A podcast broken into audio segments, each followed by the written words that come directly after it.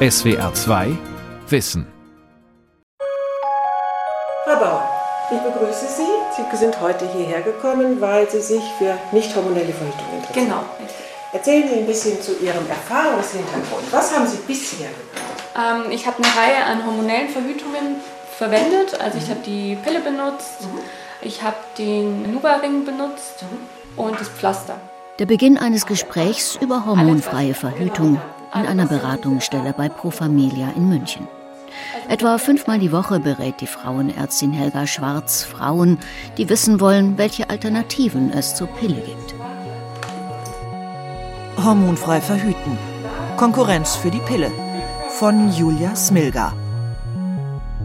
Das Interesse an alternativen Verhütungsmethoden sei in den vergangenen beiden Jahren deutlich gestiegen, erzählt die Frauenärztin. Heute berät sie Maria Bauer. Also ich habe bemerkt, dass die Haut unrein wurde, die Haare waren relativ stumpf und ich muss auch sagen, ich fand, dass die Libido abgenommen hat. Ja. Dann äh, bin ich nochmal zum Arzt und dann wurde mir empfohlen, den Ring zu benutzen, Ja. den Nuva-Ring. Ja. Hat am Anfang auch ganz gut geklappt. Mhm. Ich habe aber auch da gemerkt, dass die Stimmung geschwankt ist und erheblich. So, und dann habe ich es gelassen Ja, okay. und nach Alternativen geguckt. Ja. Deshalb sind Sie ja auch heute hier, Genau. um nach, weiter nach Alternativen zu schauen. Richtig. Was Maria Bauer erlebt hat, sei eine typische Entwicklung, weiß die Beraterin. Sie bestärkt sie darin, nach Alternativen zu suchen. Ich finde das auch eine gute Idee, dass Sie sagen, Sie wollen nicht mehr hormonell verhüten, weil diese Stimmungsschwankungen scheinen bei Ihnen ja etwas zu sein, was immer wieder auftaucht. Ja. Egal, was Sie nehmen, diese künstlichen Hormone führen zu Stimmungsschwankungen. Genau. Ja. Das heißt, es ist auch bei allem, was Sie sonst noch ausprobieren werden, zu erwarten. So ist meine Erfahrung jedenfalls. Das ist jetzt subjektiv von meinen Beratungserfahrungen her. Es gibt viele Frauen, die vertragen das einwandfrei, haben überhaupt gar keine Stimmungsprobleme und andere sind da deutlich sensibler. Dann zählt Helga Schwarz die Alternativen zur hormonfreien Verhütung auf. Eigentlich haben wir nur drei Varianten für die nicht hormonelle Verhütung. Wir haben die Kupferspiralen, wir haben die mechanische Verhütung, das ist das Kondom, das Diaphragma, und wir haben die natürliche Familienplanung. Die Beraterin von Pro Familia München beginnt mit den Kupferspiralen. Einmal in die Gebärmutter gelegt, verhindern sie dort mehrere Jahre eine Schwangerschaft. Neben der herkömmlichen Kupferspirale gibt es die Kupferkette und den Kupferball. Um die Unterschiede zu erklären, zeigt Helga Schwarz zwei kleine Plastikmodelle der Gebärmutter. Das ist die Gebärmutter, das Innere der Gebärmutter. Und wir sehen hier, dass die Kupferkette in der Muskulatur verankert ist. Das wird symbolisch hier dargestellt. Das ist im Unterschied zur normalen Kupferspirale, die nur oben anliegt an dem Dach der Gebärmutter. Das wusste ich zum Beispiel so nicht, dass das wirklich verankert wird in Ja. der Muskulatur. Ja. Alle kupferhaltigen Verhütungssysteme seien sehr sicher, erzählt die Frauenärztin. Und dann nennt sie den Pearl-Index. Der liege unter 1, ein Wert vergleichbar mit dem der Pille. Der Pearl-Index gibt die Sicherheit eines Verhütungsmittels an. Je niedriger er ist, desto sicherer ist es. Unter 1 bedeutet, dass von 100 Frauen, die mit der Kupferspirale ein Jahr lang verhüten, weniger als eine schwanger wurde. Doch Maria Bauer hat Bedenken wegen der möglichen Nebenwirkungen. Sie habe da einiges gelesen. Ich habe, wie gesagt, im Vorfeld mich schon ein bisschen informiert Ja. über Facebook-Gruppen Ja. und da wird halt oft darüber gesprochen, dass Blutungen auftreten können oder dass abgestoßen wird oder dass man trotzdem schwanger geworden ist. Und äh, die Fragen schwirren noch im Kopf. Ja, kann ich auch gut verstehen. Blutung, ja. Es ist wichtig, dass die Kupferspirale die richtige Größe hat, die zu ihm passt. Sie sind jetzt sehr schlank. Kann sein, dass auch die Gebärmutter sehr schmal ist. Das heißt, Sie bräuchten vermutlich eine kleine Kupferspirale. Und Sie brauchen einen niedergelassenen Arzt, der verschiedene Kupferspiralen dann auch zur Hand hat und nicht eine Einheitskupferspirale Ihnen legt. Weil wenn es immer eine Reizung an äh, der Schleimhaut gibt, an den Wänden der Gebärmutter, dann kann es auch zu stärkeren Blutungen kommen. Abgestoßen würden die Kupferspiralen sehr selten. Das hätten Studien ergeben. Bei der Frage, welches Modell gewählt werden soll, spielt die Beschaffenheit der Gebärmutter eine wichtige Rolle. Aber auch der Preis. 25 Euro kostet eine Kupferspirale. Etwa fünfmal so teuer ist die Kupferkette. Das hat wieder damit zu tun, dass die neu auf dem Markt ist und äh, es keine Alternativkette gibt, ja, und damit keine Konkurrenz. Ja? Also ich lasse es mir schon noch mal durch den Kopf gehen. Ja. Ich war halt nur sehr abgeschreckt, ne? weil klar, Social Media und dann liest man sich da so ein und auf einmal hat man so Horrorszenarien im Kopf, aber mhm. ähm, die Spirale ist noch nicht gestorben ja. in meinem Kopf. Ja. So wie Maria Bauer hinterfragen immer mehr Frauen die hormonelle Verhütung mit Pille oder Hormonspirale. Sie tauschen sich in Internetforen und sozialen Netzwerken über teils massive Nebenwirkungen aus. Körperliche Beschwerden wie zum Beispiel Gewichtszunahme, Übelkeit oder Kopfschmerzen oder psychische Belastungen wie Panikattacken oder Depressionen. Zu den schwerwiegendsten, wenn auch seltenen Komplikationen durch die Pille gehören Thrombosen und Lungenembolien. Nach einer Studie der Europäischen Arzneimittelagentur EMA aus dem Jahr 2013 ist das Risiko für Thrombosen und Lungenembolien bei einigen neuen Pillen der dritten und vierten Generation eineinhalb bis zweimal so groß wie bei den älteren Pillen. Die Bundeszentrale für gesundheitliche Aufklärung in Köln untersucht in ihren repräsentativen Studien, wie die Deutschen verhüten und ob sich in ihrem Verhalten etwas ändert.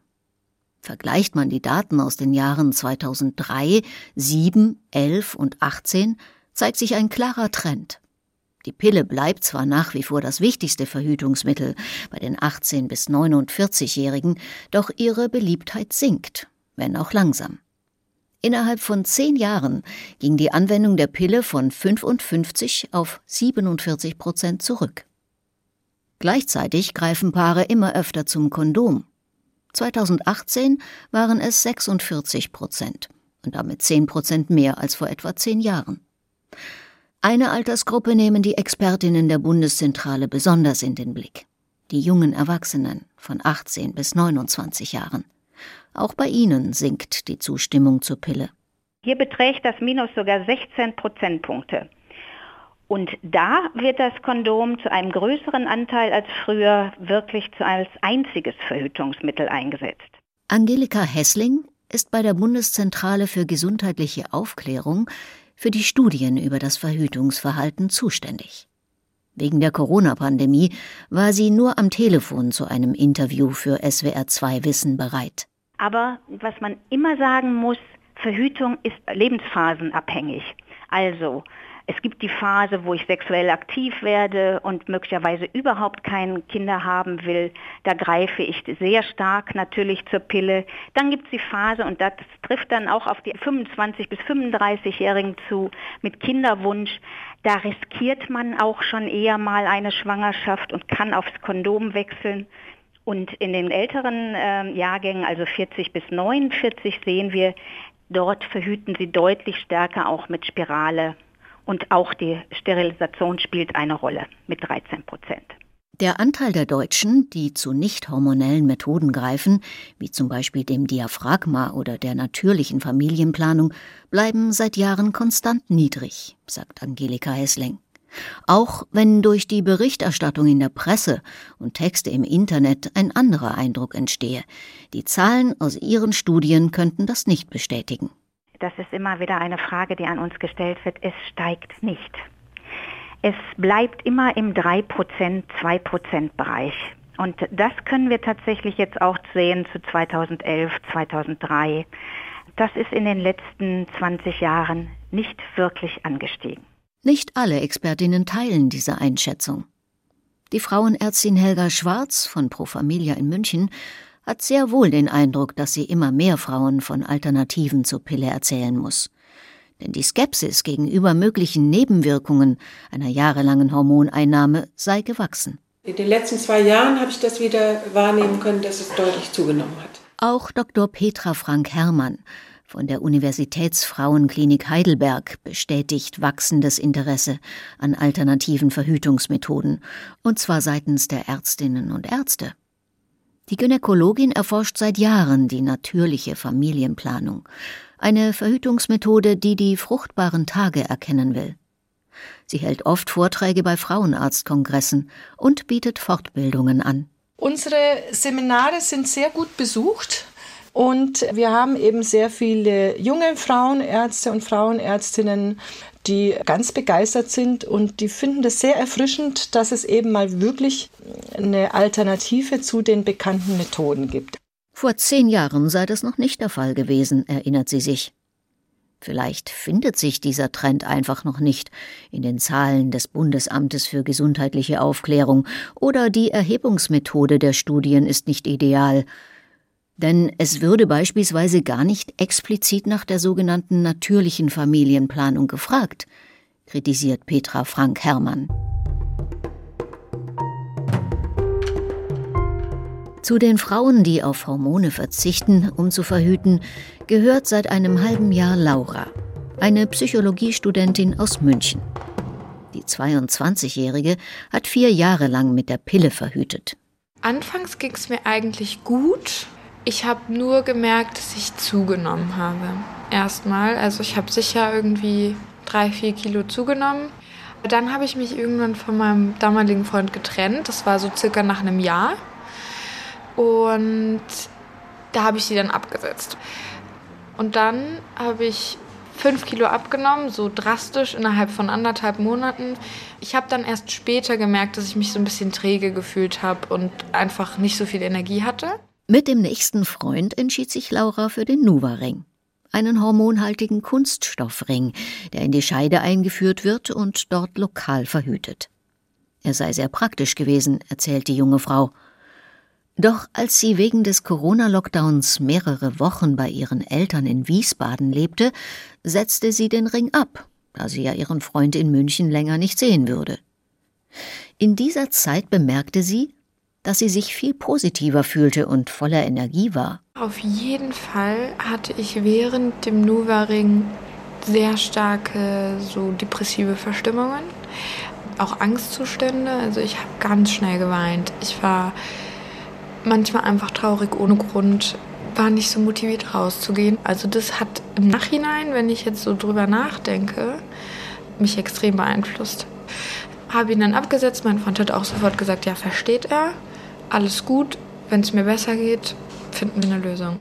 Lange suchte Laura nach Möglichkeiten, wie sie hormonfrei verhüten könnte, und entschied sich schließlich für die natürliche Familienplanung, abgekürzt NFP.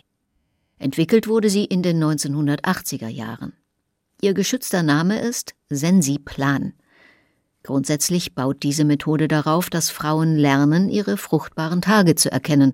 Die Frauen lernen, diese Signale nach bestimmten Regeln auszuwerten, sodass sie dann genau wissen, wann sie schwanger werden können und wann nicht. Diese Signale sind die morgendliche Aufwachtemperatur, und ein Sekret, das in der fruchtbaren Zeit am Scheideneingang zu beobachten ist. In einer langjährigen internationalen Studie hat die Heidelberger Gynäkologin Petra Frank Herrmann bereits im Jahr 2007 nachgewiesen, dass die Verhütungssicherheit bei der NFP-Methode hoch ist. Das ist eine Langzeitdatenbank, die bis heute läuft, mit inzwischen fast 2000 Frauen und 45.000 Zyklusaufzeichnungen. Die haben wir über längere Zeit beobachtet. Wie sicher können die damit verhüten? Die Schwangerschaftsraten waren sehr gut, sogar vergleichbar mit der Verhütungssicherheit der Pille, wenn Frauen in der von ihnen festgestellten fruchtbaren Zeit keinen ungeschützten Verkehr hatten. Seitdem gewinnt die Methode langsam aber sicher an Popularität, hat die Gynäkologin beobachtet ganz im Unterschied zu den Daten, die das Gesundheitsamt für gesundheitliche Aufklärung erhoben hat. NFP sei eben völlig nebenwirkungsfrei und relativ einfach zu handhaben. Einzige Voraussetzung, die Frau muss sich mit ihrem Körper ausführlich auseinandersetzen wollen. Die Körpertemperatur wird morgens direkt nach dem Aufwachen gemessen. Es reicht da ein völlig einfaches Thermometer dazu und dann entweder in einem Zyklusblatt notiert oder in eine App gespeichert. Die in den letzten Jahren so populären Apps haben die natürliche Familienplanung bekannter gemacht. Doch nicht alle Apps sind hilfreich. Und vor allem am Anfang der fruchtbaren Zeit geben die Apps oft Prognosen nach dem Motto, im letzten Zyklus oder in den letzten drei Zyklen war deine fruchtbare Zeit, hat da und da begonnen, also wird es im nächsten Zyklus auch so sein. Und das ist ein Riesenproblem, das ist nämlich ungefähr so, wie wenn ich sage, in diesem März hat die Sonne geschienen, also ist es im nächsten Jahr, im März wird auch wieder die Sonne scheinen. Also so ungefähr ist es. Die 22-jährige Münchner Studentin Laura informierte sich zuerst im Internet über die natürliche Familienplanung und fand das System für sie passend. Sie gehe nicht oft auf Partys, habe einen regelmäßigen Zyklus und sei diszipliniert, sagt sie. Doch ihre Frauenärztin sei gar nicht davon begeistert gewesen, als Laura bei ihr das Thema NFP ansprach.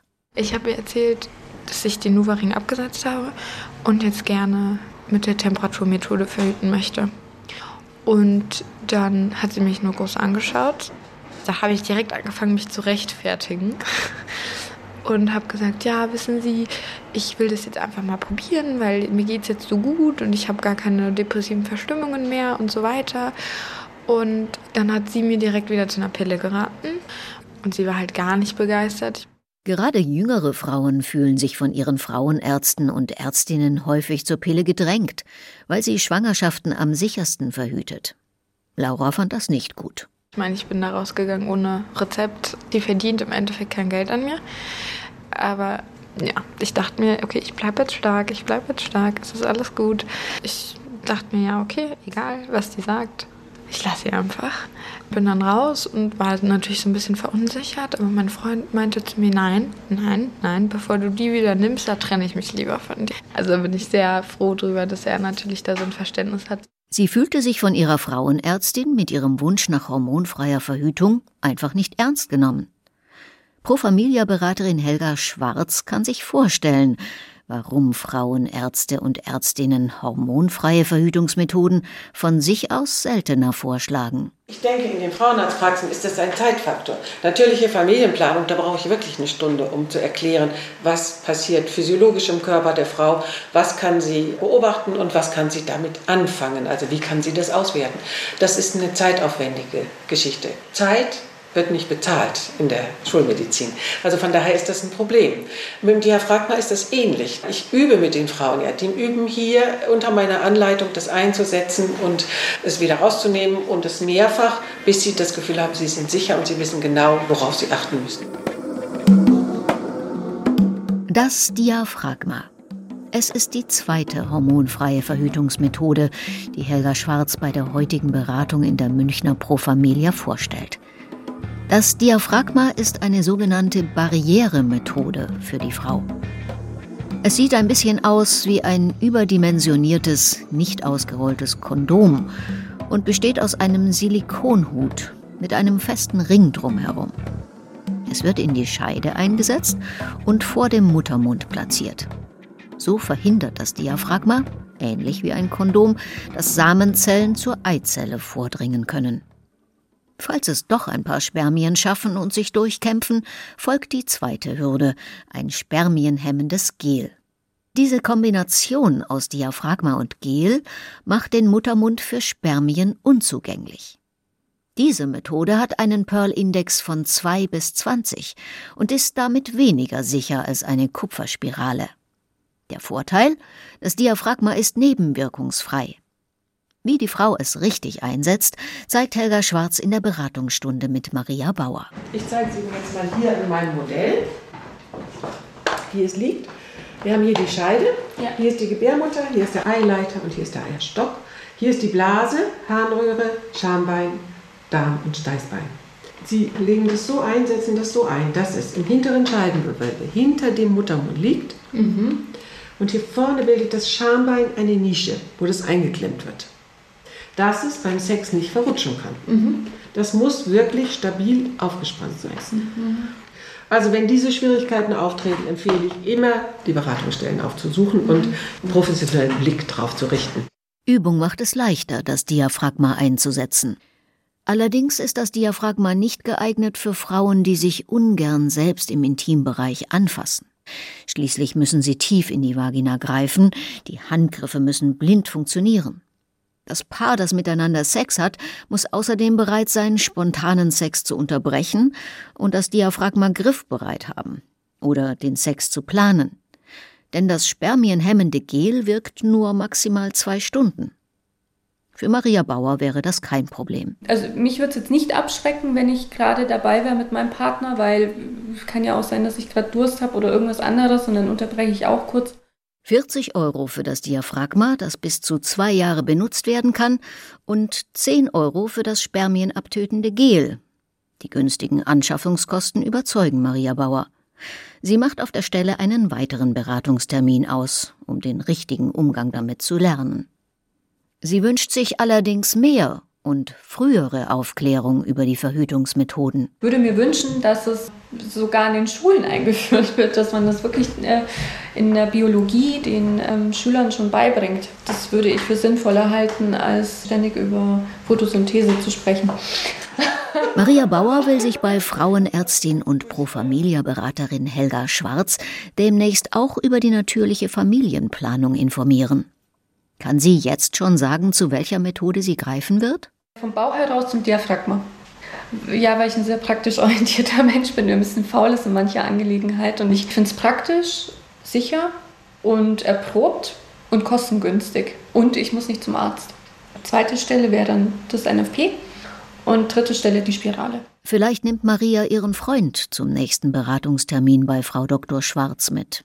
Weil ich finde, es geht uns beide ja an und ich finde, man muss offen mit dem Thema umgehen. Also ich bin da völlig offen und irgendwo denke ich, das verlange ich dann auch von meinem Partner, dass er da schon mitgeht. Geht uns beide an. Nicht nur die Frau, muss ich sagen. Gut. Ich kann das nur unterstützen. Gut. Ja, ne? also ich denke, dass mehr Verhütung, also so war meine Erfahrung in der Vergangenheit, ist halt oft so Frauensache oder wird zur Frauensache gemacht. Also gehst zum Frauenarzt, holst die Pille, bezahlst die Pille und oft hatte ich so das Gefühl, es wird so abgeschoben. Ja, die Frau, die verhütet und das reicht ja dann, das ist bequem. Deswegen würde ich schon sagen, der Mann sollte mit, sollte sich informieren, weil ich glaube, dass viele Männer gar nicht wissen, was es alles gibt, was man da alles machen muss und wie, wie dann auch wirken die Sachen, ne? was wir da überhaupt schlucken oder was wir uns einnehmen oder was, was wir gesetzt bekommen. Männer und Verhütung? Ein übersichtliches Thema. Männern stehen bislang nur zwei Möglichkeiten zur Verfügung, wenn sie selbst verhüten wollen. Kondome oder Sterilisation. Denn noch immer gibt es keine Pille für den Mann. 2009 startete zwar eine vielversprechende WHO-Studie. 320 Studienteilnehmern wurden über mehrere Wochen hinweg eine Hormonspritze verabreicht. Im Hinblick auf die Verhütung waren die Ergebnisse erfolgversprechend. Der Pearl-Index lag bei 1,5, also fast so gut wie die Antibabypille. Dennoch wurde die WHO-Studie im Jahr 2011 nach nur zweijähriger Dauer abgebrochen. Fast die Hälfte der Männer hatte über Nebenwirkungen geklagt. Sie litten an Akne und Stimmungsschwankungen, hinzu kamen Schmerzen an der Einstichstelle, eine gesteigerte oder verminderte Libido, Kopfweh, Muskelschmerzen und Gewichtszunahme, um nur einige Symptome zu nennen. Aber sind das nicht alles Nebenwirkungen, die auch Frauen von ihrer hormonellen Verhütung kennen? Der Androloge Eberhard Nieschlag, ehemaliger Direktor des Instituts für Reproduktionsmedizin am Universitätsklinikum Münster, ist der Meinung, dass es an der Zeit wäre, dass auch Männer für ihre Verhütungsrechte kämpfen. Ja, die Männer müssten aktiv werden. Es müsste äh, Power Groups geben, die sich für die männliche Kontrazeption einsetzen, so wie früher die Frauen in den 50er und von den 20er Jahren an ja für die Befreiung der Frau gekämpft haben. Eberhard Nieschlag kritisiert vor allem, dass es zwar gute Ansätze zur männlichen Verhütung gäbe, doch niemand entwickle sie weiter. In Deutschland tue sich derzeit nichts in der Forschung zu hormonellen Verhütungsmöglichkeiten. Die Pharmafirma Schering hatte gute Erfolge mit einer Kombination aus Implantat und Injektion bei Männern erzielt. Doch nachdem der Pharmakonzern Bayer im Jahr 2006 Schering aufgekauft hatte, wurde die Forschung daran eingestellt. Eberhard Nieschlag weiß, warum die Pharmaindustrie aufgegeben hat. Die verdient auch sehr gut an der Pille. Und die Pille ist andererseits so preiswert geworden, dass sich der Aufwand für die Entwicklung einer männlichen Kontrazeption nicht lohnt. Die 22-jährige Münchner Studentin Laura hat inzwischen Erfahrungen mit der natürlichen Familienplanung gesammelt. Ich habe mich ausgiebig damit auseinandergesetzt, Bücher gelesen und so weiter ich habe angefangen und dann habe ich es wieder gelassen, weil man braucht ja schon einen sehr geregelten Ablauf dafür. Und ich war dann jetzt viel im Urlaub und hatte viel Stress in der Uni und hatte viel Stress in der Arbeit und so weiter. Der Einstieg in diese Methode sei ihr schwer gefallen. Man muss da wirklich sich schon mit beschäftigen und es auch wirklich planen. Deswegen habe ich Anfang ein bisschen gemessen, dann nicht. Ich habe natürlich auch nicht nur mit der Temperatur gemessen, sondern ich habe auch nach diesem anderen Symptomen geschaut, zum Beispiel ähm, wenn man so Schmerzen in den Brüsten bekommt, das ist ja auch ein Zeichen davon, dass zum Beispiel nach dem Eisprung der Progesteronspiegel hochgeht. Dann kann man das natürlich auch mit diesem Cervix-Schleim, den analysieren und an, anhand dessen schauen, äh, wann der Eisprung war oder ob er schon war und so weiter.